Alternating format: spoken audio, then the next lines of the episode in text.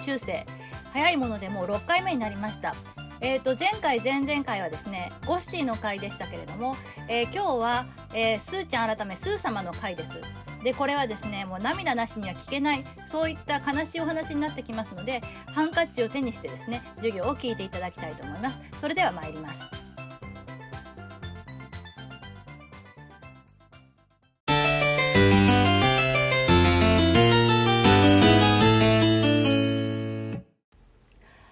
今日はですね潜在和歌集前後の和歌詞的状況ということでお話をしてまいります。まず最初に、えー、A、鹿和歌集ということで、まあ、ここから先は鹿集というふうに呼んでいきますけれども、えー、この鹿集についてのお話です。で、えー、この鹿集はですね、第六の直線和歌集で、主職員スー様の印前によって、六条家の藤原明助が任表元年1151年に洗浄した、そのような直線和歌集になっています。で、六条家というのはですね、えー、次の27ページにあの中で挙げておきましたけれども、別名六条東家とも言います。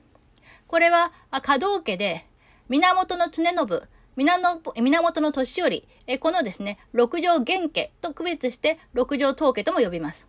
で、えー、平安時代の後期にですね、えー、藤原氏の、ま、末持流を祖として、この秋末を祖として、南北朝時代まで続いた家です。で、この秋末の屋敷が六条東の東院にあったために、えー、六条という名前がつきました。で、この秋末はですね、図領階級の出身だったんですが、お母さんが白河院の目の戸だった。えー、目の戸っていうのが重要な役割を果たしていたということは、ゴッシーのところでもお話をした通りですが、そのお母さんが白河院の目の戸であったことがきっかけで、えー、側近としてですね、白河院の側近として頭角を表して、で、白河院花壇の中心的な存在となりました。白河院非常にこう、まあ、公職だったっていうことを以前お話ししたと思いますけれども、ちゃんとこう、花壇を、まあ、あの、持っていたということで、和歌にも造形が深かったということがわかりますね。で、えー、この秋末はですね、院の中心の歌合わせとか、あるいは近親者の歌合わせにおいてしばしば患者を務めて、で、えー、この稼働家の基礎を築いた人です。で、この即、この即っていうのは息子のことですが、この即、秋助以後は、歴代のこの和歌の家、華道の家として、一層存在感を高めました。で、さっき言ったようにですね、この秋助が任表元年に歯科集を即位に先進して、その即の清助はですね、今度職歯科集を完成させたんですが、二条天皇が二条院が崩御してしまったためにですね、直接種になる機会を逸してしまったと、そういうことです。で、この清助とですね、清助の義弟の賢章、えこの清助と賢章という名前は覚えておいてください。後でまた出てきます。えこの二人がですね、最もこの六条家の特色を発揮して、で、直線種のテキストの研究だとか、科学の分野で業績を残しました。いわばですね、学者肌だったんですね。で、この時期に清助の弟の重家末常、この末常もあと、また後で出てきます。えー、まあそういった人たち、えー、あるいはその、重家の息子の常家や秋家、有家、この有家も新古今集で出てきます。え、こういった人たちも歌人として活躍しましたが、自称元年、1177年に清助が亡くなった後ですね、え、巫女左家、え、この巫女左家というのは読みと、おまあこういう家があったんだということを覚えておいてください。巫女左家に押されるようになりました。で、さっき名前を挙げた賢章はですね、科学者としては非常にまあ優秀だったんですが、歌人としてはいまいちで評価が低くって、なおかつこの人はお坊さんであるっていうこともあってですね、六条家は和歌の家の勢力を維持できなかったわけですね。アリエ、えわずかにアリエだけがですね、この巫女左家とも近くって、新古禁種の選者となったと。まあそういったことがあります。細かいことよりもですね、どの辺の人が重要なのかっていうことを少し押さえておいてもらえればと思います。次に、選者の秋助ですが、えー、この秋助についてもですね、27ページの中2に載せておきました。で、えー、まあ、簡単に追っていくと、さっきも言いました通り、お父さんが杉の大部秋末、で、お母さんが藤原常平の娘です。で、お父さんの秋末が白河院の近親として、まあ、誠意を振るったことに便乗する形で、えー、この秋助もですね、まあ、いわば二世タレントみたいな形で白河院に禁止して、順調に昇進をしていきます。で、父をはじめとして謹慎に歌人が多くて、で、この秋助も早くから和歌活動を開始して、24歳で家の歌合わせを催して、以後多くの歌合わせに出演して、患者も務めています。で、源義頼や藤原の元俊といったですね、お歴々に火災を認められて、えー、金曜種の二度本に14種、同じく金曜種の三層本に8種、日集しています。日集というのはですね、えー、歌集とか直線集に歌が入ることを意味します。で、えー、さらに、まあ、工事元年の近衛天皇大上映では、大上映和歌の作者となり、旧安6年にはこの後出てくる旧安百種の歌人に加えられています。で、えー、天、天陽元年にストックインスー様の印税を受けて、えー、鹿種を創除したと。えー、こういうことになるわけです。で、えー、さっきも出てきた、その、藤原清介のですね、袋の造詞には、この秋助に学んだとおぼしき説がですね、まとめられていて、その影響の大きさというのが伺われます。秋助、えー、秋助の作風はですね、伝統的な表現を踏まえた、まあ、非常に温当な作が多いんですけれども、その中でもですね、万葉語を読み込んだり、あるいは神話に取材したりと、そういった意欲的な作もあります。で、この時期の特徴とも言える、まあ、精神な女系歌、あるいは出荷歌、これは後でお話をしますけれども、この出荷歌に集歌が多くて、で、この後者出荷歌にはですね、何わえの足間に宿る月見れば、我が身一つも沈まざりけり。永遠の有名なものがあるほか、王と見て、うつつの会はなけれども、儚き夢と命なりける。えー、こういった歌がですね、源の年寄りに称賛されたことが知られます。で、百人一首ほかですね、辞書36に歌合わせ、あるいは時代不動歌合わせ、こういったものにも歌が選ばれて、後世にも評価が高かった、そういった歌人であります。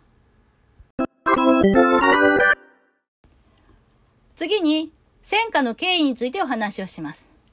えー、スー様はですね、天陽元年に院前によって、秋助に中古以来、まあ、これ結果的には五千州時代の歌人が上限となったんですが、その歌を集めることを命じます。で、えー、この直線詩を選ぶときにはですね、えー、戦火の資料としていろいろな歌集が提出されるんですが、その戦火資料の主なものはですね、農院が選んだ原言集、ここから65種入っていますし、金曜種の三層本、ここから63種入っています。えー、こういったものが中心となっていたようですけれども、曽根の義忠ですとか、泉式部といった多数日集する歌人をはじめとして、各歌集、家の集というのは、その歌人個人のですね、歌集のことを言います。で、そのそれぞれの個人の歌集による戦果と見られる作も多くて、あるいはですね、古い歌人の歌集、そういったものの収集も広く行われたと推測されています。で、歌合わせから日集してる歌もですね、五千種時代の以降のどの時代にも幅広く目配りがなされています。で、えー、後でお話しする、ほぼ同時代にスー様によって召された、旧案百種も、その資料やにはなったんですけれども、まあ、時間的な余裕がなかったっていうことで、あまり十分検討して取る余裕がなかったということです。で、それはなぜかというと、金曜集が成立してから、まあ、20年ほどの事実しか経っていなかったために、金曜集によって、まあ小、小規模の直線種を選ぼうとしたと、えこういうふうに考えられています。で、えー、任票元年頃成立して騒乱したところ、何種かですね、まあ、あの、よろしくないということで除、除記、えー、カットしろと、そういうことが命じられて、おそらくは、まあ、同年中に生成したものが、まあ、新上されたと考えられています。で、この州の名前ですね、言葉の花という名前がついておりますので、弾いてた歌を集めた、そういうアンソロジーだよと、えそういった意味ではないかと考えられます。えー、次にですね、詩歌集の構成です。えー、構成としては全部で10巻。で、歌の数はですね、404首ということになっています。これは実は、まあ、直線書の中で最も少ないものです。で、ブダテはですね、えー、春夏秋冬、そしてが、別れ、えー、恋上下、象上下というふうになっています。で、どういった歌人が上位に日集しているかということなんですけれども、先ほど名前が出ていた曽根の義忠が17種、そして泉式部が16種、で、大江戸正房が14種、源の年寄りがあ11種、で、火山院と道明が各9種、で、えー、吉信と赤戸名門が8種と、で、そして藤原忠道が7種ということで、泉式部と赤戸名門がかなり検討しているということが分かってもらえるかと思います。で、えー、選者である秋助自身の歌は6首入っていて、ストックインスー様は4首入っています。で、秋助の息子の清助はですね、選者の息子の歌が入る例がないということで歌を入れてもらっていません。で、えー、作者数は、聖戦本、まあ、直したものですね、約190名に及んでいます。ですので、まあ、400種で190名ですから、まあ、複数歌が入っているものを入れるとですね、まあ、大体こう、それぐらい、温当な数の、えー、歌人が収められているということになるのかなと思います。さて、えー、この詩歌集の特徴なのですが、まあ、ザレ歌、ちょっと言葉遊び的な歌、それと優れた集歌、この両曲あることが知られていて、で、前者がです、前者のザレ歌が、金曜種の風景と一括されてですね、後世、強強ちょっと軽いっていうね、そういう歌。これは、腰部の前に消息というですね、この腰部の前にというのは、藤原春伝の孫娘にあたる人ですけども、えー、そのように、まあ、表されています。しかし、このザレ歌と集歌との中間にですね、すっきりした女系歌だとか、あるいは音楽でしみじみとした情緒を称えた歌があって、で、えー、この東大花壇の幅の広さ、懐の深さを示しているとも考えられます。次に挙げたものは、藤原春勢が歌の弟子であった色紙南神王に宛てた歌論書、古来風定章の一節です。詩歌集についてこんな風に書いています。詩歌集は、言霊あよこそ見えはべるを、あまりにおかしき様の振りにて、ざれ歌用の歌の多くはべるなり。まあ、つまり、趣向の面白さを調子よく読んだだけの歌が多いという指摘です。その例としてですね、2首歌を挙げておきました。まず1首目。うずきのひと日の日読める、臓器奉仕。ということで、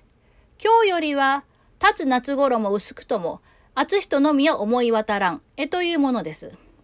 えー、このうずきのひと日というのは、まあ、4月の1日ですね。で、陰暦の4月1日というのは、ちょうどこの日から夏に変わる、いわゆる立夏にあたります。それを踏まえて、えー、こんな風な歌が読まれている。で、今日からは立つ夏頃も、これは立夏の立つをですね、ひらがなにしているわけですけども、で、この立つというのは、衣を立つと掛け言葉になっています。で、えー、夏の衣が、それが薄い。それと薄いと暑いが、まあ、反対語になってますね。ということで、まあ、今日から夏だね、と。で、たとえその夏の衣が薄くても、みんな暑いとばかりずっと思うんだよねって、まあそういうですね、非常に言葉遊び的な、えー、内容になっています。で、もう一種目、もう一種はですね、大知らずということで、えー、この詩歌集には入ってるんですけれども、元の金曜集三層本では、女の狩り使わしける、要するに女のもとに使わした歌というふうに言葉書きがなっています。で、胸は富士、袖は清見が関なれや、煙も波も立たぬ日ぞなし。え、こういうものです。で、胸は富士、袖は清見が関なれやって言うんですけれども、これは実はですね、さらしな日記を踏まえてるんですね。さらしな日記で、まあ主人公、語り手がですね、富士山に行った、まあ富士の国を見た時の、えー、富士山を見た時の話ですけれども、富士の山はこの国なりという、まあ一節でですね、えー、富士山の煙と清見ヶ関の波について言及している。それを踏まえています。なので、私の胸は、まあ富士山で、私のその袖はですね、清見ヶ関なのだろうかと。で、富士山の煙も、清見ヶ関の波もですね、立たない日がないのだと。いうことで、私はあなたのことを思ってですね、心の炎がボーボーボー燃えていて、えー、その心にですね、波が、あまあ、袖に波が立って涙がこぼれて止まらないと。そういった激しい自分の愛情を、まあ、しら、示したものなんですけれども、これもですね、自分の胸を富士山に例えるとか、自分の袖を清見ヶ関に例えるなんていうふうなすごく、まあ、オーバーな表現。これがザレ歌ということで、まあ、批判されるようなものなんですね。でそういったものが確かに詩歌集に多いのは事実なんですね。で、まあ、このような批判はあったもののですね、挙手的に見たら、えー、この詩歌集というのは、仙台集以後の開花期に向けての模索の時期と、えー、こういうふうに位置づけることができるかと思います。で、この時代の歌壇の情勢を反映し、また、歌数を、まあ、さっき申し上げたように、あまりこう大きくならないコンパクトな直線集をということで、歌の数を絞ったために、日集しなかった者もいて、で、家柄とか和歌の力量を自負する歌人たちの批判が集中しました。で、スー様もですね、改戦を考えて、え時の、まあ、和歌の大御所であった藤原為常、えー、これ後に寂聴と呼ばれますが、は、紅葉種を選び、藤原紀長、この人も歌人として、まあ、有名な人だったんですが、は、周囲古今を選ぶということで、当時の我はと思う歌人がですね、えー、この改作をこう目論んだという事実もあります。で、えー、次に挙げるのがですね、その、藤原為常が選んだ紅葉種の序文の一節です。えー、ちょっとあの、読んでみたいと思います。かくてのち、先々の週に、いらざる歌ども、選び立てまつるべき御事ありて、言葉の花という週、新たに選び出されにけり、山勝の静の垣根に、風のつてに散れるを喜びて、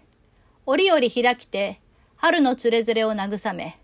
しばしばもて遊びて、秋の哀れをそうるに、入れしえの人を連ね入れられたるは、富士の根の煙よりも高くして、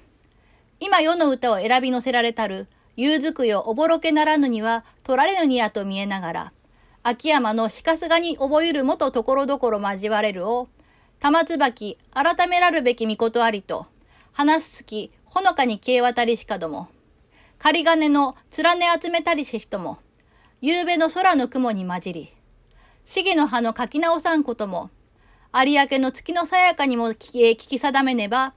この元に残れることの葉も朽ち果て朽ち果てぬべく、ことの葉の風にたがわんことを思うあまりに、かの衆の中に和歌の占み心よりぬべく、文字の石字の目とどまるおば、私のもてあそぶいいものにあてんとて、思いうるに任せて書き出したり。えー、いろいろと書いてあるんですけれども、えポイントは次の丸1から丸4に絞られています。まず丸1、えー、スー様が歯科集を選集させたということ。で、丸2、この歯科集は古い歌人を多く採用して重んじているけれども、現代の映画に関しては、よほどの集荷でなければ日集していないということ。そして、丸3、スー様に海戦の思いがあったと側文しているということ。で、丸4、詩歌集から抜き出した歌に東大歌人の歌を加えて自分、すなわちこの為常が編集し、編集し直したんだということ。えこのように序文で書かれているわけですね。でそれぐらい、まあこの、えー、秋助のですね、えー、まあこの詩歌集の選び方については同時代の人々から、まあ結構な批判があったということは確かです。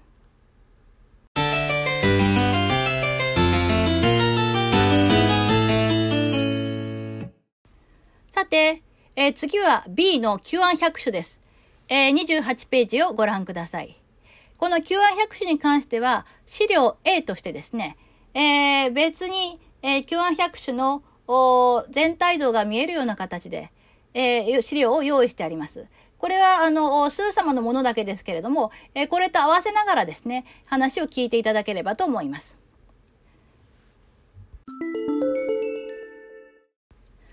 さて、えー、この Q1 百書ですけれども、成立、えー、これはですね、えー、スー様が主催した第2度の百秋歌です。で、この百秋歌ということを皆さん多分聞いたことがない人がほとんどだと思うので、29ページ目にですね、えー、中3に対応する形であの解説を載せました。29ページを先にご覧ください。これは別名百秋和歌とも呼ばれます。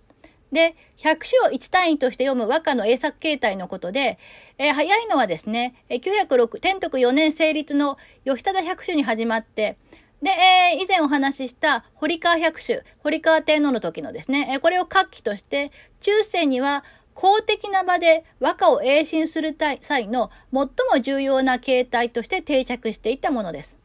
で、え天皇や上皇の命令による詩歌の延伸、これを王政と言いますが、これも堀川百種以来ですね、百種和歌の重要な英作契機と位置づけられていて、スー様の旧案百種、そして、えー、後鳥羽院のですね、庄司書道百種、そして庄司五度百種、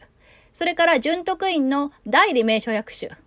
え、法事百種、これは誤差がいんですが、これ以下ですね、多くて、時代を代表する祭事となるだけでなくて、直線集にも多くの歌を供給する、そういった戦歌資料ともなっています。それから、えこの後でまたお話ししますけれども、600番歌合わせ、1500番歌合わせはそれぞれ12人、30人の歌人の100集歌をまとめて歌合わせとしたものです。で、四季、恋、像の組み台を用いるのが最も一般的ということです。まあ、細かいことはいいんですけれども、とにかくですね、中世ではオフィシャルな場で和歌を読む時の一番まあ重要な形として定着していって、そのきっかけが堀川百種だったということを押さえておいていただければと思います。えー、ここでまた28ページに戻ります。で、えー、工事の頃、1142、43の頃なんですが、これ、まあ、中央の見ていただければわかると思いますけれども、実はですね、えー、この前年、英治元年、1141年の12月7日に、スー様は、父親のそばの院によって無理やり、この絵天のに上位させられていると。えこういった時代をちょっと念頭に置いてほしいなと思います。ですから、まあ、無理やり上皇にさせられて間もない頃ということです。で、この頃ですね、スー様は、え以下に挙げた人々、えここに平の忠盛の名前がありますね。これは平家文化圏のところで話をした通りです。そしてさらに言えば、えー、秋広というのが、これが後の春勢です。えまだですね、30代、えー、30代になったばかりの春勢です。で、さらに言えば、四角で囲んでいる堀川、兵衛、秋、古代人。これは女子グループです。えこういった13人に百種の代を下しました。で、その中で亡くなった人もいるのに、えー、代わりにですね、えー、末道、実清、そして清助、こういった人たちが新たに作者として加えられて、旧安6年に14人全員の百種が、えー、完成をいたします。で、えー、任氷元年、1150年、51年以降の春に、スー様はですね、百州太を全体を部類する、これは、あの、大の部立てごとに分けるっていうことですね。それを秋広に命じた。で、秋広は、その2年後にですね、初めて書道、書道の部類本を診断します。さらに、えー、スー様は、秋広に命じて、任氷3年正月に没した忠盛の代わりに、高瀬の百種を部類本に切り入れさせると。で、えー、これを受けてなった細部類本はですね、残念ながら方言の乱によって、えスー様の目に触れる機会がなくなってしまったと。えこのように言われています。でえ、この100シューターを選ぶ、選んだり、それを編集するっていうのはですね、実は直線種の編纂に通ずる非常に大きなメジャーな作業なんですね。それを任されたということで、秋広は歌人として一躍有名になって、で、ここでさっき名前を呼び方覚えてねって言った巫女左家という和歌の家がメジャーになる土台が作られたと。えこのような流れになっています。ですので、この九和百種というのは、スー様が、えー、春勢を大抜擢した。そのきっかけとなった百シューターであるということ。それがとても大きな意味を持っていると。えー、これがあ大事です。ここをまず押さえておいてほしいと思います。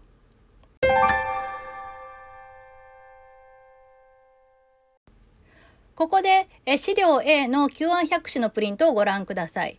で、これを見ていただくとですね、冒頭に、まあ、題が何種であるってことが書かれていて、そして作者についても、まあ、記述があります。で、作者の冒頭に漁生とあって、これが、まあ、スー様ですね。で、その後、まあ、あの、のり長とか金吉とか、そして秋助の名前が書かれていて、で、単語の神秋広とあって、ここに春税京なりというふうに、えー、中が施されています。でそしてさらにで、その隣に、三位清介ということで、えー、その清介がですね、まあ、あの、後で加わった清介の名前がありまして、で、その後に、えー、女子グループ4人。で、見てもらうと小さい字で、体験門院、堀川。そして、えー、体験門院、秋。そして、城西門院、兵衛。そして、花園左大臣家、古大臣と。こういった名前で、えー、4人の女房の、が記されています。で、以前申し上げた通り、その、この時代の女房たちは、仕えてる家、あるいは主人の名前を、と自分のその、仕えてる女房名をペアで表記されることが多いんだと申しましたよね。その通りになってるってことが確認できるかと思います。で、その次を見てもらうと、漁生ということで、春20種、夏10種、秋20種という順番でですね、えー、スー様の読んだ歌がですね、だーっと100種並んでいます。で、えー、この百秋歌はですね、配列というのが、春ならば、ただ春をこう、なんでしょう、アトランダムに並べているわけではなくって、あの、初春から春が深まって夏に近くなっていくというですね、えー、季節の経過、えそういったあその並びをきちんと順、えー、守ってですね、配列されているということも、えこれを丁寧に読んでいくと分かってもらえるかと思います。えそういう意味で非常にあの貴重なあのものなので、えー、役とかそういうことよりもですね、どういった並びになっているのかなとか、そういうことを意識して、えー、この資料は見てもらえればと思います。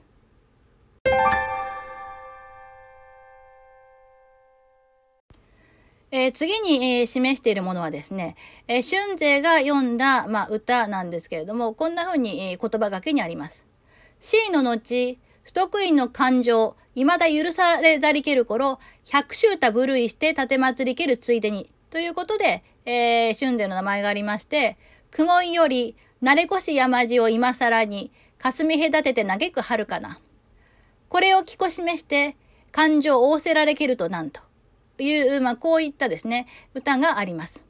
で、これはどういうものかというと、えー、春勢が C、C の位についた後にですね、ストックインのところに、えー、昇電がまだ許されなかった。何かやらかしてですね、ストックインのところに出入り禁止出禁になっていたんだけれども、位が上がったにもかかわらず、ストックインのところにまたこう戻ってくることが、お許しが得られなかった。そこで、そのさっきのですね、百秋歌の部類をして、えー、献上したそのついでに歌を添えて出しましたと。えこういう言葉書きです。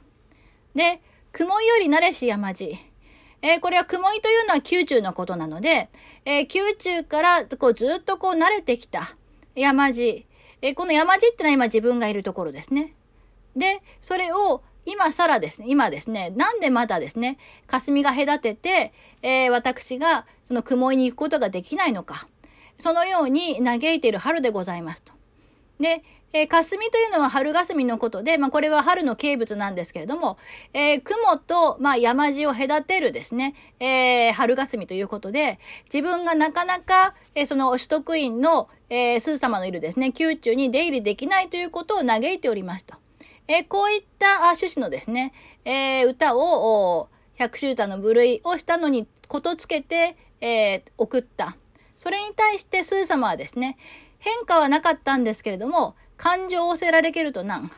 じゃあまたその自分のところに来れる、来れるようにしてやれと。え、こういうふうなあ直を下されたと聞いていると。え、こういったあそのやりとりが、え、この歌一種のですね、言葉書きと左中から読み取れます。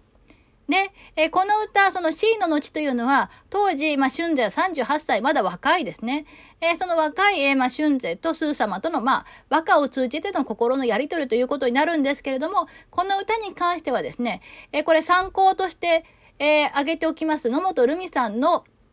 論文。これに非常にあの、いろいろなことが載っていて参考になりますので、ぜひこれと合わせて読んでいただければと思います。ここに出会歌とはどういうものかということについての説明はありますので、これをしっかり読んで、えー、理解してほしいなと思います。え次に、この Q&A の構成です。えこれは資料 A を見てもらえばわかるんですけれども、春20種、夏10種、秋20種、冬10種、恋20種、仁義2種、慶が2種、借境5種、無常2種、離別1種、器量5種、物の名2種、単価、これ実は超過なんですが1種、えー、というような構成になっています。で、この単価ということについては先ほど示したですね、参考論文、野本さんの論文に詳しいので、それをご覧になってください。で、部類本ではですね、それぞれの歌人の歌を題ごとに類重して、式の部にはさらに細かい題を新たに設けて並べています。で、英進後間もなく成立したのが先ほどの詩歌集なんですけれども、この詩歌集のところで申し上げたように、この旧案百首からは数首が取られたに過ぎないんですけれども、次の潜在和歌集、これは春勢が選者になったものですね。ここには126首が入っていて、この潜在集にとってはですね、旧案百首が最大の戦果資料となっていることがわかります。そしてこれは春勢と旧案百首との関係を考えると、非常にまあよくわかる、えー、ことでもあるわけですね。で、ちなみに、堀川店の堀川院によって召された堀川百種も14人の歌人が出演をしていて、スー様は明らかにこの堀川百種を手本として、え、旧案百種を選んでいたということがわかります。で、王政百種、さっき言いましたように、天皇や上皇によって催される大規模な百種歌、これはですね、この旧案百種によって確立されたと言ってよいと思います。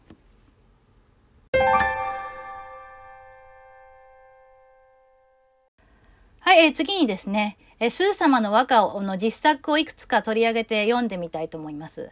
えー、まずはですね、え直線集に入っているものを4章ほど挙げました。えまず、和歌なです。春来れば、雪毛の沢に袖垂れて、まだ裏若き若菜をどつむ。これ、風画集に入っているものですね。春になったので、雪解け水の溜まった沢に袖を垂れて、まだ燃え出したばかりで非常にみずみずしい若菜を摘むのであると。えこういうものですね。次、えー、百秋歌の中に、宇川の心を読ませたもうける。これ潜在集に入っているものです。早瀬川、身を遡る鵜飼船、まずこの世にもいかが苦しき。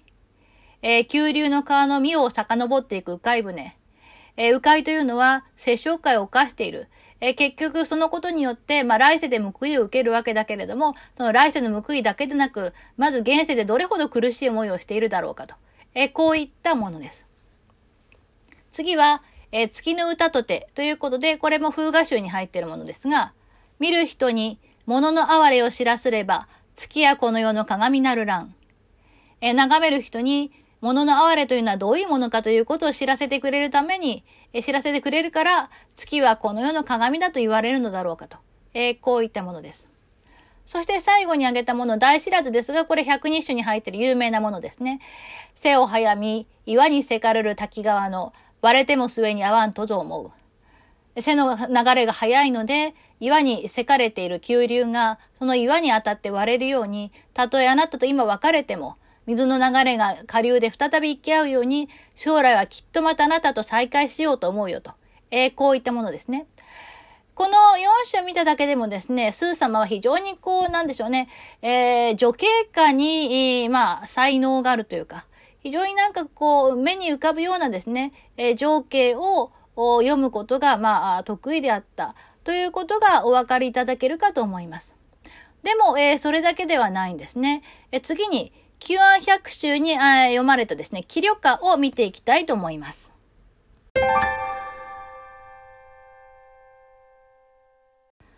まず一首目。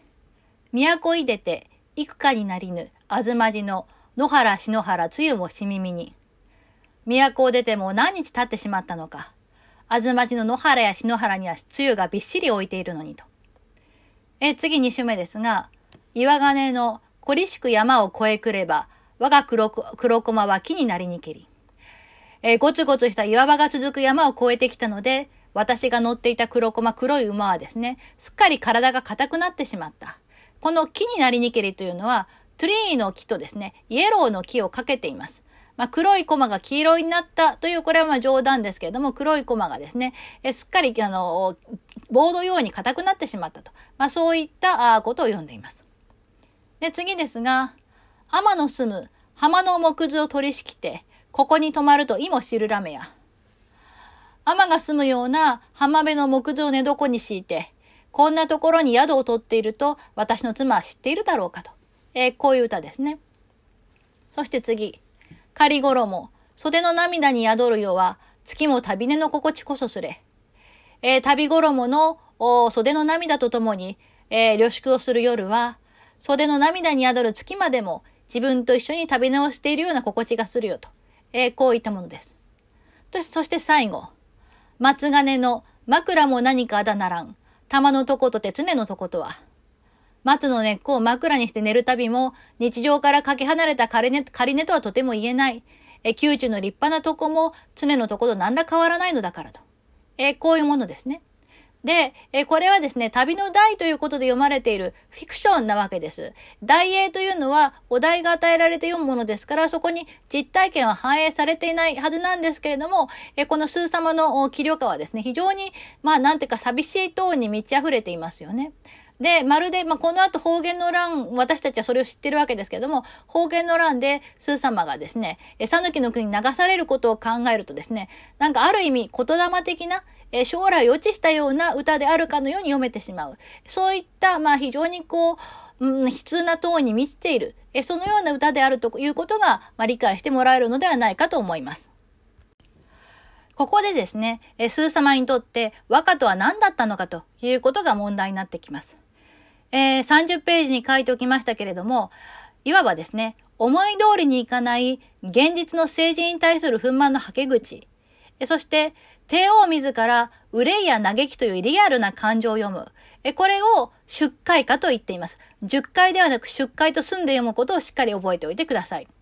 で、出会というのはさっきのその春税のところでもちょっとお話をしましたし、野本さんの論文を読んだ方は、あ、これだねってことを分かってもらえると思いますけれども、とても重要なあの和歌のテーマでありました。簡単に言ってしまうと出会というのは愚痴の歌なんですね。で、愚痴っていうのは非常にその、あの、公のところで読むものではないっていうことは皆さんわかると思います。みんなのを見ているところで堂々と読むものではない、非常にプライベートな感情ですよね。それを帝王が自ら読むということに非常に大きな意味があったということです。で、そこにも、え書いておいたのですけれども、大英、いわばお題を与えられて読む歌、まあイメージとしては焦点ですね。焦点で、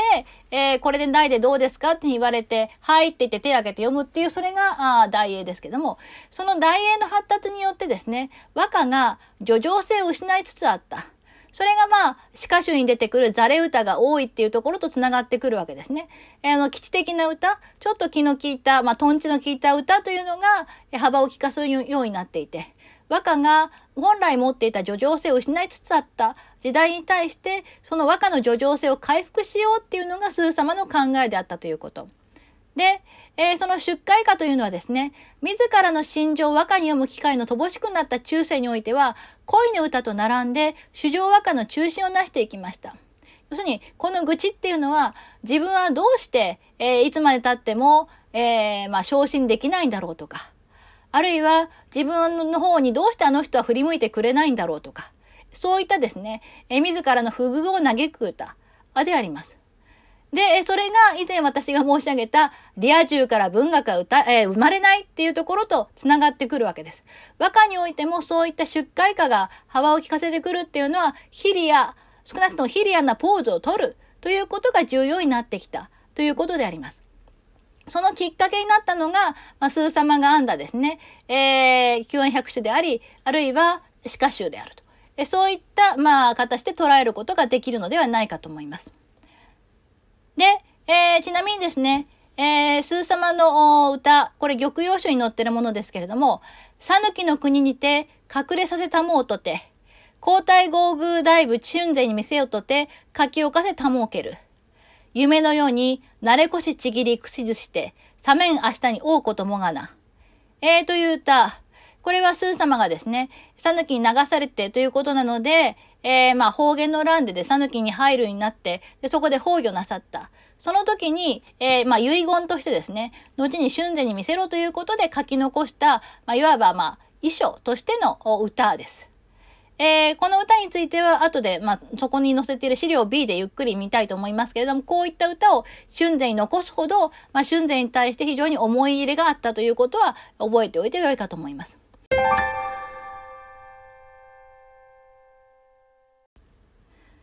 次の歌は、氷江之助という女房。えこの女房はストックイン好きの女房だったんですけれども、えその歌です。言葉書きにはこのようにあります。ストックインに突き立て祭りて、さぬきの国にはべりけるを、隠れさせたまえにければ、都に、都に帰り登りにける後、人のとぶらいではべりける帰りごとに申し使わしけると。いうことで、君なくて、帰る波地にしおれこし、袖のしずくを思いやらなん。この女房は、ストックインについてですね、讃岐の国にいたんだけれども、ストックインがお隠れになったので、都に戻ってきた。その後にですね、まあ、友人か誰かが、どうですかっていうふうにですね、まあ、ご機嫌伺いの、まあ、手紙をよこしたわけですね。その帰り事ととして歌を返したということで、我が君がいらっしゃらないまま、え、帰ってくる波地に、えー、濡れて、それは涙に濡れるっていうこととかかっているわけですけども、えー、濡れてきた私の袖の雫、それをどうか思いやってくださいと。えいうふうな返事を、まあ、しています。このようにですね、まあ、ストックイの死というのは、えー、少なからぬ人にですね、えー、悲しみと深い衝撃を与えたということを、まあ、覚えておいていただきたいと思います。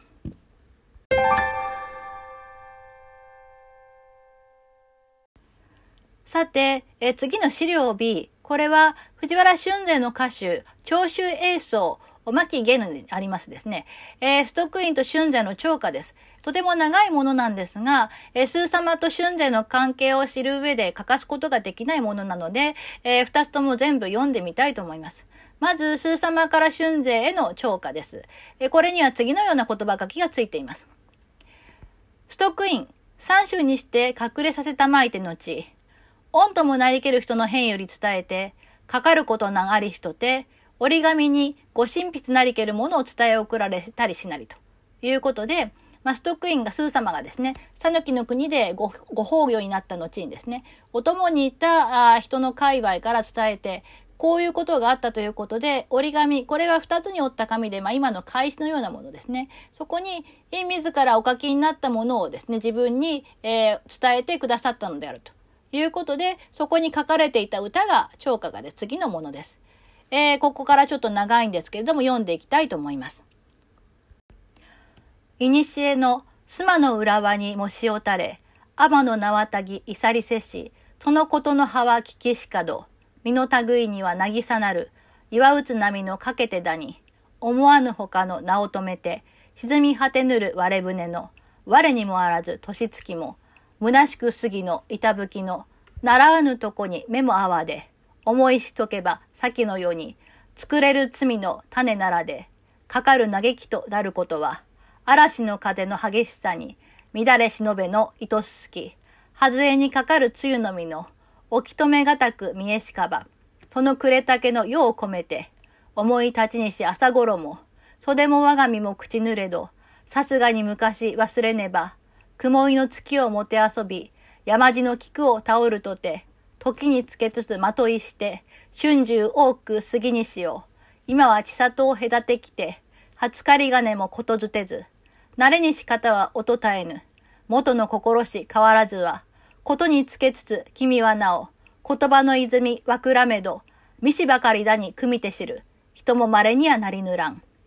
さらにも言わず悲しきは、ことのを立ちしから国の、昔の後に習いにき、深き浮きぬに根も絶えぬ、勝みのほどを糸えども、心の水し浅ければ、胸の八質もいつしかに、開けんことは固けれど、たどるたどるも暗きよう、いずべき道に入りぬれば、ひとたびなもという人を、捨てぬ光に誘われて、玉を貫るこの下に、花降りしかん時にあわば、ちぎり同じき身となりて、虚しき色に染め置きし、ことの葉ごとに翻し、誠のりとなさんまで、愛語らわんことをのみ、思う心を知りや知らずや。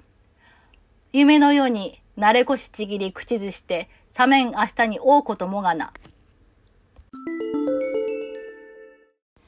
え少し長いものですけれども、え大体まあこんな内容になるかと思います。えー、ここでちょっと注意しておきたいのはですね、私はあの皆さんに、例えばこの超過の意味を書きなさいとか、そういったあの問題はまず出しませんので、どのようなことが趣旨として、えー、ここで、言われているかっていうことがきちんと抑えられればと思います。では、えー、ちょっと説明をしていきますね。昔、有原の幸平がこんな歌を読んだと言われている。わくらばに、頭皮とあらば妻の裏に、模試を垂れつつわぶと答えよ。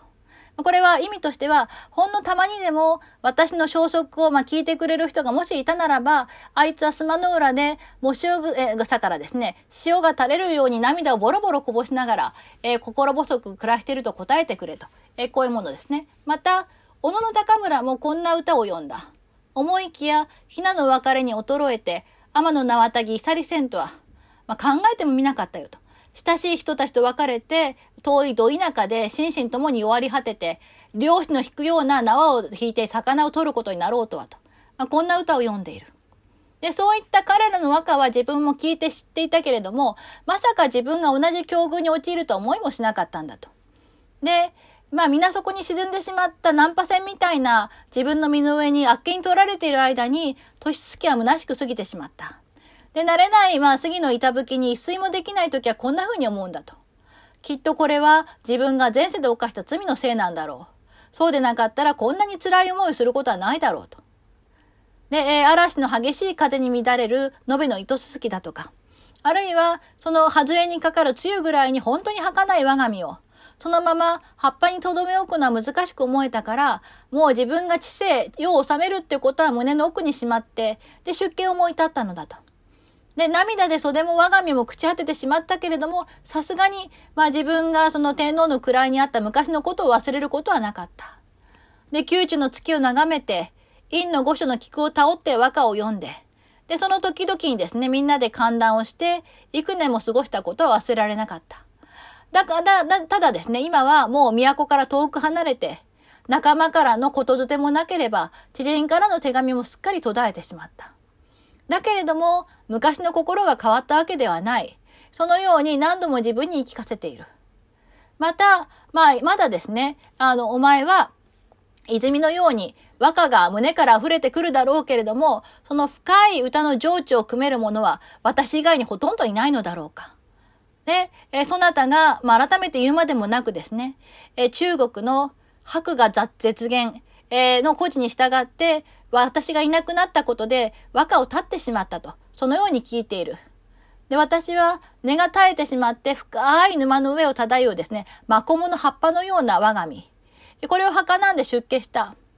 だけれども、そなたは、えー、手紙も耐えて、すっかり離れ離れになってしまった、そんな私のことを大事に思ってくれているのだろうか。私は非常に浅はかな人間なので、いつかそのうち自分で自身で悟り開くっていうのは難しいだろうけれども、お煩悩に迷う、この暗い世から出るために仏像に入ったんだから、一度だけでもですね、ナムと唱えた人間を見捨てないっていう光の仏様。これは阿弥陀如来なんだけれども、その阿弥陀様の導きで、花が降りしきる木の下に玉を敷き詰めたような白い砂が広がる地、すなわち浄土に転生する時が来たら、そなたと仏縁がおなじみとなって、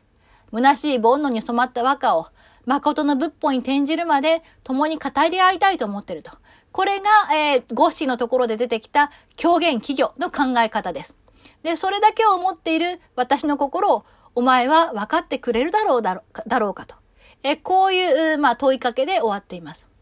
で、えー、それに対して、まあ、反歌としてですね、夢のうちに、慣れこしちぎり口もせで、冷めん明日に王子ともがな。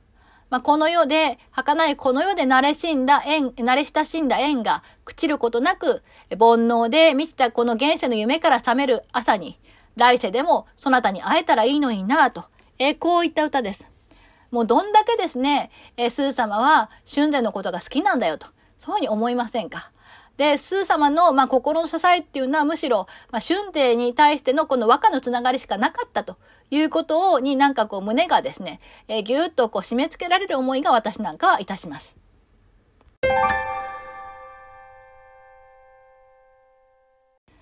えー、このような超歌をですね、スー様の、まあ、遺品、まあ、遺言としてもらった、あ春勢は次のような、まあ、実際に本人には届かないわけですけども、えー、超歌を返します。えー、言葉書きは次のようになっています。都におわしまししとき、火曜の道にもつこう祭りし人は大かりしよ。鳥脇おぼしめしいでけんこともいと悲しくて、人知れず、恩返しを書きて、おたぎの辺に何やらせけるということです。まだその、スー様がですね、上皇様が都にいらっしゃった時、海洋の道、和歌に、和歌でお仕えしていた人は多かった。これはその、鹿家州の選者であった秋助なんかもそうですね。いっぱいいたけれども、私のこととりわけですね、目をかけてくださったことも本当にこう、今となっては悲しい思い出で、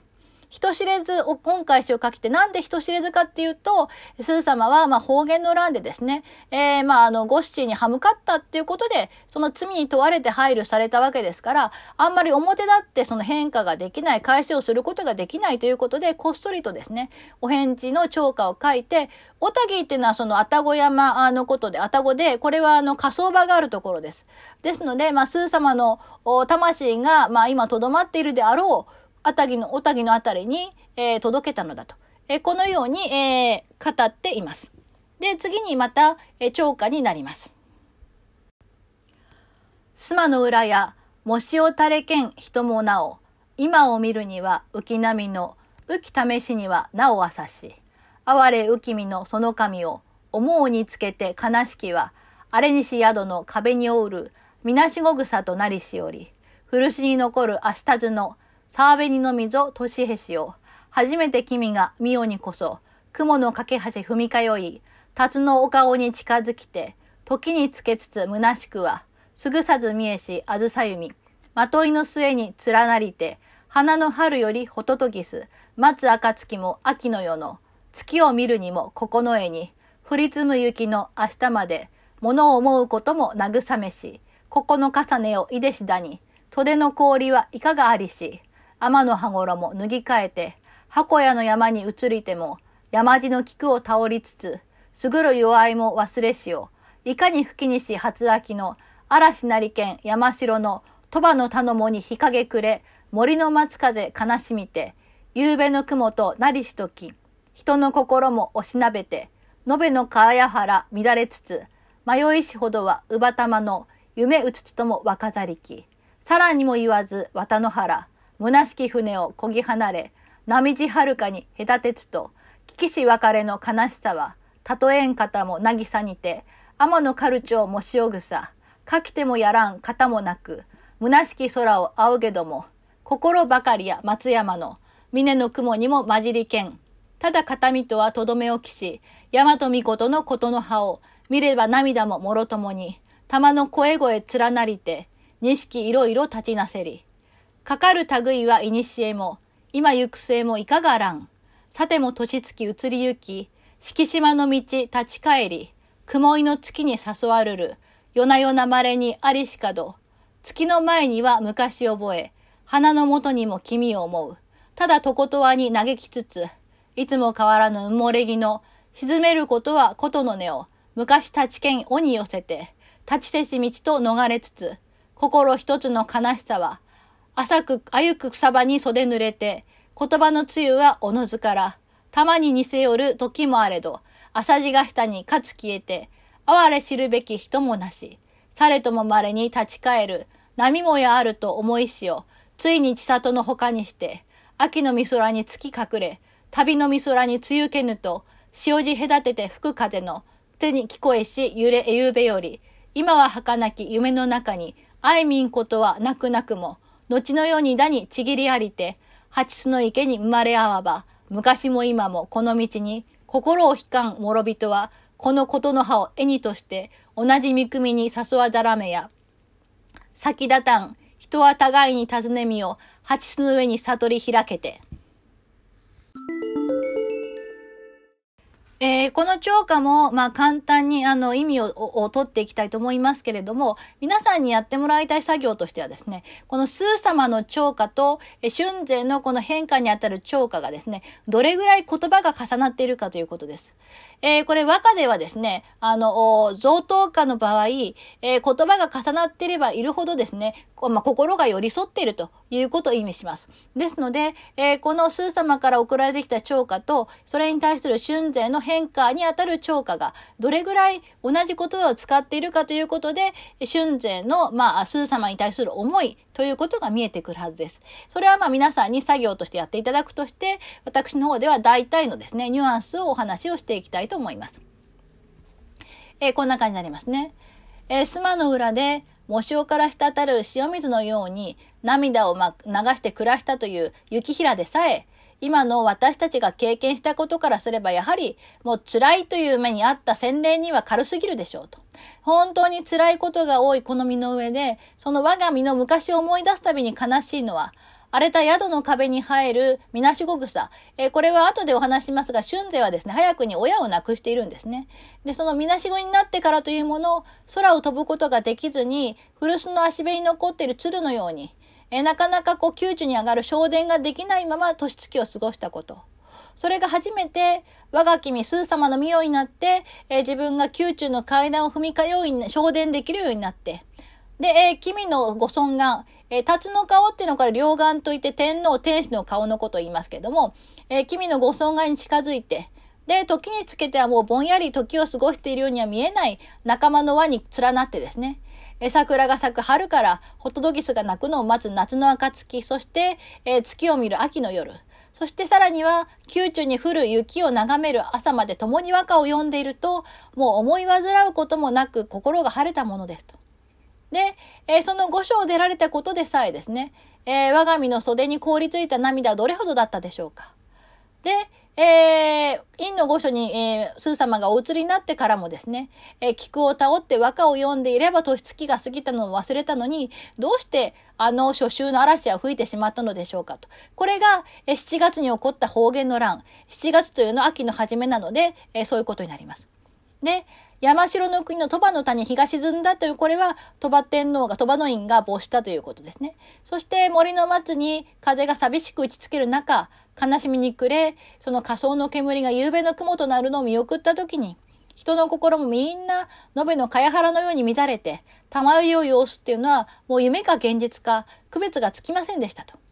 で、改めて言うまでもなく、えー、虚空の、まあ、うつろ、うつぼ船の実、すなわち、まあ、上皇となられた我が君がですね、大会にこぎ離れて、で、えー、波地はるかに隔たれてしまった。という話を聞いた時の悲しみ。これはもう例えようがありませんでした。で、渚で天が狩るというもういくらかき集めてもですね、えー、その乱れるように、思い乱れるこの心を手紙に書いてももはや送るすべもなく、たとえ大空を仰いでも、もう遥か遠い松山の峰の白雲に分け入ることができるのは心だけで。で、形見ととどめ置いた和歌を見れば、涙ももろともに、もう玉が連なるように次々と、御所様の美しい見声が聞こえて、錦を織りなすように、私の方をですね、紅の涙が伝うのです。で、こういったことは、昔も、これから先にも例があるでしょうかまあ、あり、こんなことありえませんと。それでも、まあ、年月へ移っていって、和歌の道も元のように戻っていって、え宮中の月に誘われることも毎晩であったり、あるいは稀にあったりもしましたけれども、月を目の前にすれば昔が思い出されて、あるいは桜の木の下に立てば、御所様を私思い出してしまいます。で、ただもう永遠に嘆いて、いつもと変わらないですね、沈んだ身となって、で、その白馬が琴の根を立ったという中国の古事にこと寄せて、もう私は和歌はやめましたと。このように言いながらですね、えー、心が一つになってしまった悲しみに、揺れ動く、まあ、草場にも袖を乗らして、えー、暮らしているとですね、稀に御所様を真似たような言葉をかけられる時もありましたが、すぐに飽きてしまったのか、それは梅雨のように消えてしまって、で、私の歌の深い情緒まで理解できる人もいなくなってしまいました。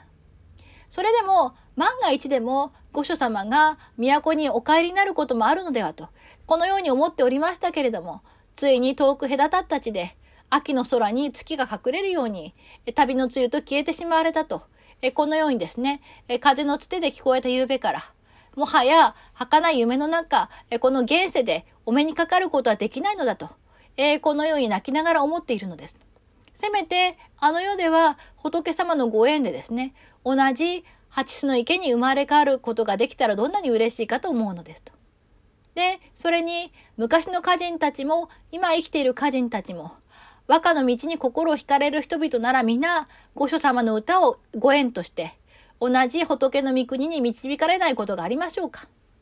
というふうに、えー、聴歌で読みまして、先立たん、人は互いに尋ねみよ、蜂の上に悟り開けて。えー、悟りを開いて、八の上に先に赴かれた方はですね、えー、方々互いに探し当ててくださいと。現世と同じ極楽浄土でも、御所様が和歌を再び起こされることを私は祈っておりますと。えこのように、え春勢は、え変化をしているということになります。この春勢のですね、変化に相当する超過と反歌を見ると、春勢が、まあ、みなし語であった春勢がですね、えー、スー様に見出してもらって、そこから和歌の世界で、まあ、名を上げていくことができたということをどれほど恩義に感じていたかということもわかりますし、スー様以上に自分の和歌を理解してくれる人はいないんだっていう思いを彼自身もまた深く持っていたということも、まあ、理解できるのではないかと思います。そういった意味では、まあ、スー様はですね、あの、政治的には非常に恵まれなかったわけですですけれども、えー、このような形で、えー、春勢、あるいはそれ以外の歌人、まあ、西行のところでもう一遍お話をしますけれども、そのような同時代の歌人たちと、えー、交流が持てたというのはせめてもの救いだったのではないかなと、そんな気がいたします。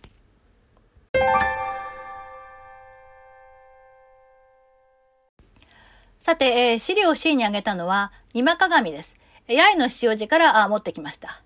ここには、えー、スー様が、えー、讃岐の国に亡くなるまでの様子が描かれていますので、ちょっとまた読んでみたいと思います。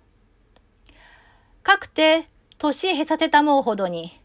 この絵の帝、隠れさせたまいぬれば、今の一の院の今宮とておわします、位につかせたまいにき。去るほどに、鳥羽の院、見心地おもらせたまいて、七月二日、うせさてたまいぬれば、帝の御代にて定まりぬるを、院のおわしまし折より、聞こえることどもありて、見かけのうち、厳しく固められけるに、佐賀の帝の御時、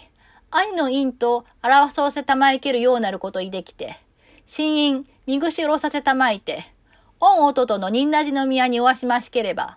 しばしはさように聞こえしほどに、八重の塩地を分けて、遠くはしまして、神田地名天井人の一人マイルもなく、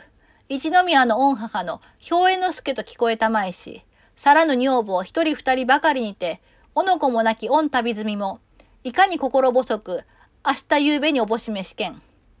親しく召し仕えし人ども、皆裏々に都を分かれて、おのずからとどまれるも、世の恐ろしさに、あからさまにも、参ることだにもなかるべし。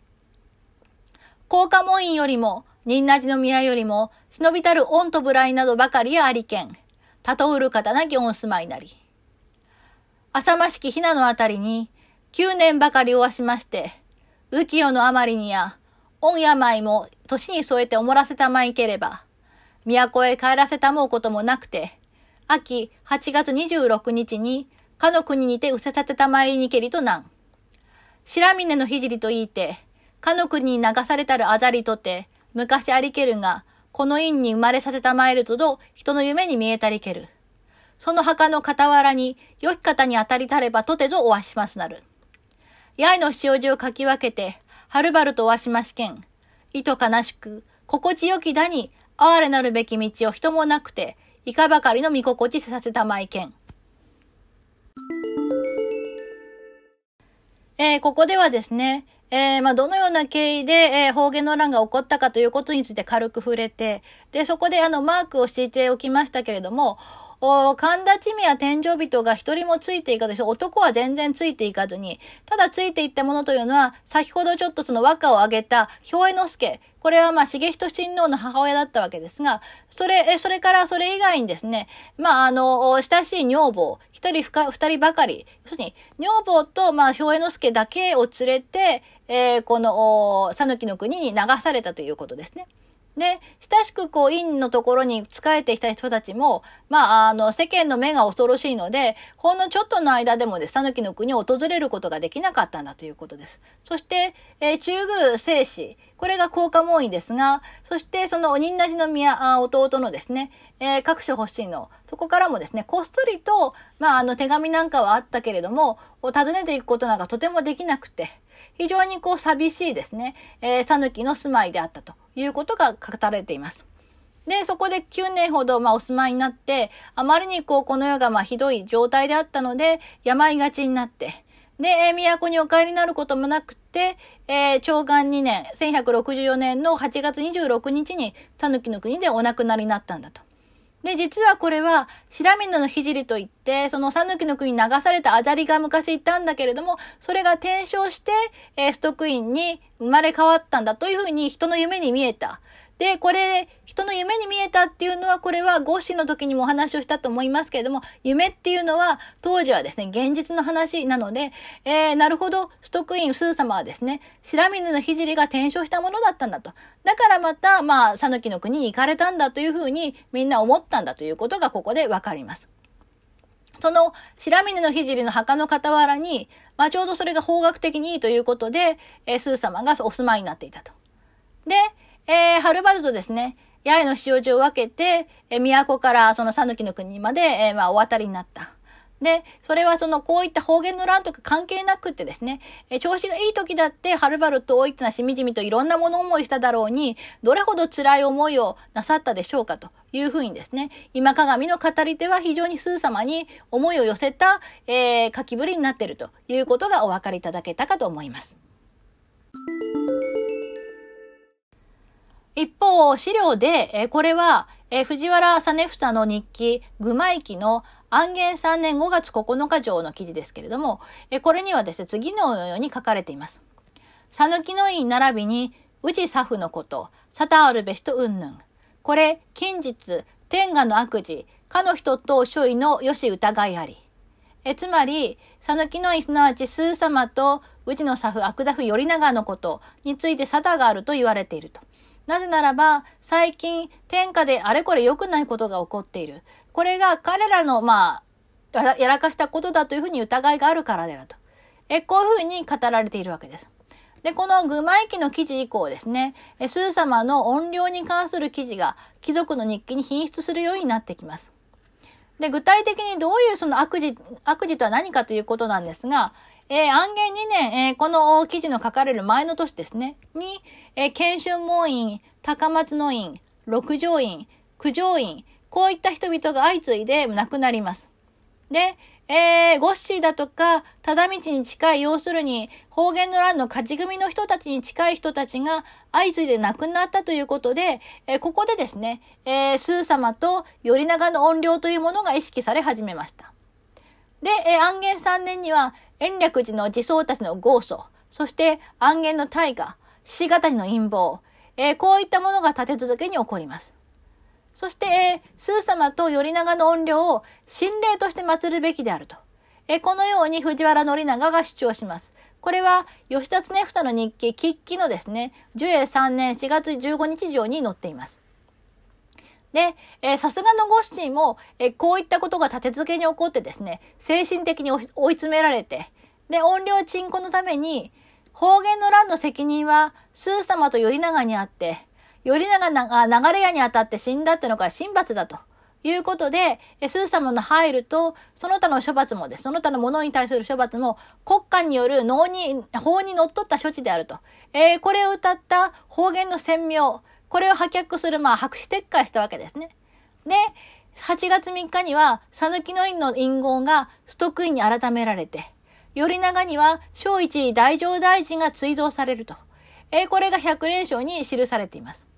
ここで、要するに、えー、前申し上げたですね、怨霊というのは、このように恨みを持って死んだ人の霊が、えー、良くないことを起こすんだって、そういった発想ですね。なので、怨霊の心を鎮めるためには、要するに怨霊を喜ばせてあげなきゃいけない。ということで、佐抜の院という非常にまあ、配慮された土地、国の名前が付けられている、非常によろしくない名前であった隠語がですね、えー、徳を仰ぐという、まあそういった意味を持つストックインという名前に改められた。それで、あなたが徳が高いことはみんな分かっていますから、どうか、あの、悪さをやめてくださいっていうふうにですね、ご機嫌を取るという措置です。